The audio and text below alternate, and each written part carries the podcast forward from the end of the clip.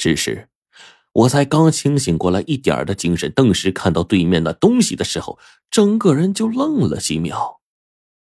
这大半夜的，四处山林都被积雪覆盖，白雪皑一片，加上天上那轮银月，此刻田间山林里可以看得异常的清楚。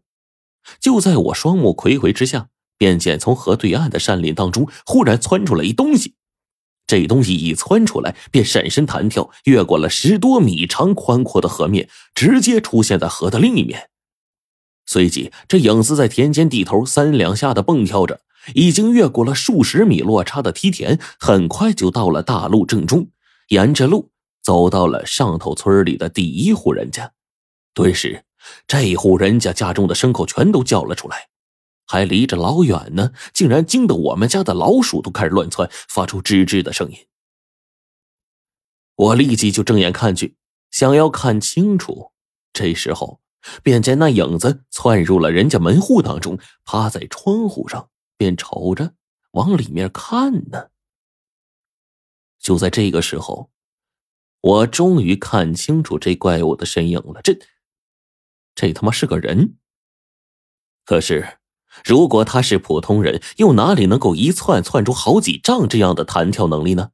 而且这东西鬼鬼祟祟的，在积雪的山林当中行走，穿的也是寻常的棉布单衣，居然没有冻死。再加上他一出场，便伴随着妖孽进村时六处不安的征兆，我当即就取出符咒来加持在青铜剑上，便准备好埋伏起来。关键时刻，等他到了我们家门前，我立刻再将他给抓住。毕竟面前这玩意儿多是妖孽修成的，出来祸害人。我要是不尽快的斩尽杀绝，将其根除的话，只怕后面也就没我什么事儿了。想到这儿，我当即准备好一切，把自己隐藏在积雪当中，等待着那东西的到来。果然，这个东西挨家挨户的窜。很快就一路而来，到了我们家家门前。这个时候，他正要往我们家窗户前停靠的时候，我猛地从中一窜而出，和这东西撞了个正着。这东西身上带着淡淡的阴气，浑身包裹在黑布当中，看不清楚。一见他这副模样，我顿时举剑便砍，但对面却一次又一次的躲避我的攻击，很快便跑开了，将我引到了一片油菜田中。脚踏积雪，顿时就连我奔跑的声音也降到了最低。这时候，我一个意念便动了起来，想把我引到这里，然后用尽量不发出声响的情况下将我搞定，继续去人家窗户前探听。嘿，我当即用胡老道教的法术，将整个青铜剑都加持了，一瞬间，古剑发出炽烈的红色光芒，便要被我给斩了下去。这时，对面那家伙急忙去掉了一身的黑衣外套，露出自己的真面目。身具鳞甲，身后长长的尾巴，这……我当即一愣，手中的法剑这时候直接放下了。狗狗子叔：“是你？”“哎，是我呀，罗晨，我来这好几天了，可算让我找着你了。”狗子叔凑上来，一脸的激动啊！我心说，上次在地师墓的时候啊，明明跟狗子叔交代过之后道别的。现在他怎么出现在我们锁龙村了呢？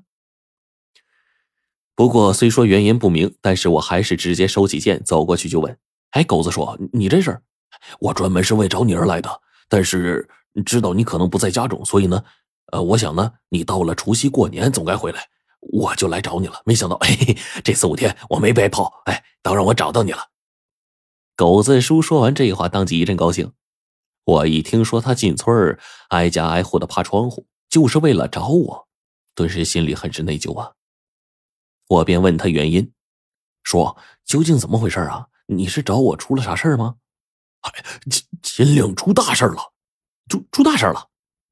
我顿时一愣，难道帝师墓里那些金国帝师没有死，全都复生出来作祟了吗？但是在我的追问下。狗子叔摇了摇头说：“哎，不是不是，就是，呃，上次要我们注意的那帮蛇人，现在他们有下落了，是吗？”我当即一阵惊喜啊！然后就听狗子叔说：“原来那些蛇人还有很多那种你们称之为哲那罗的东西啊，他们全都隐蔽在一个悬崖下面，在那悬崖下方有一个巨大的石洞，洞穴极深，他们多半是隐藏在那儿了，距离我们所在的位置仅仅四十公里。好家伙！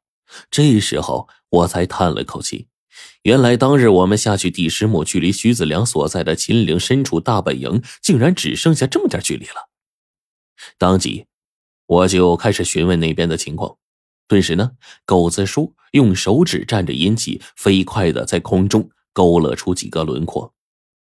哎，狗子叔生前不愧是个工匠啊，勾勒线条的本事尤其不凡。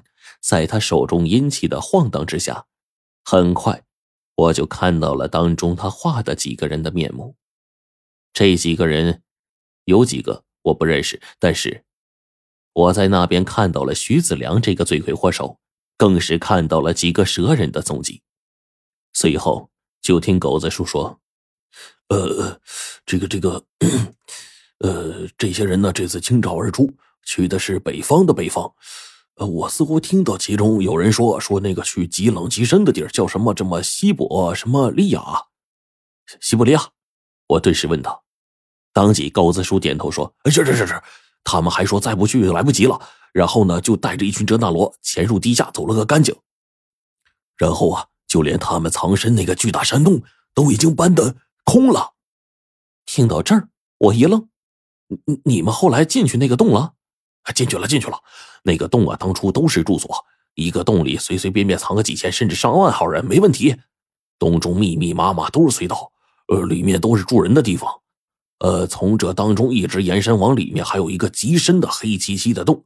呃，那个洞呢，一直是通往地下极深的位置。我们曾经下去探查过，呃，就但是陆陆续续的派了六个族人，他们一进去就就再没有出来。狗贼叔说到这儿，还叹了口气。组长就觉得这事儿奇怪，让我想办法跟你们联络，把这件事儿告诉你们，所以我就来了。听到狗子叔说完这话，我整个人一愣，随即恍然大悟：原来是这样！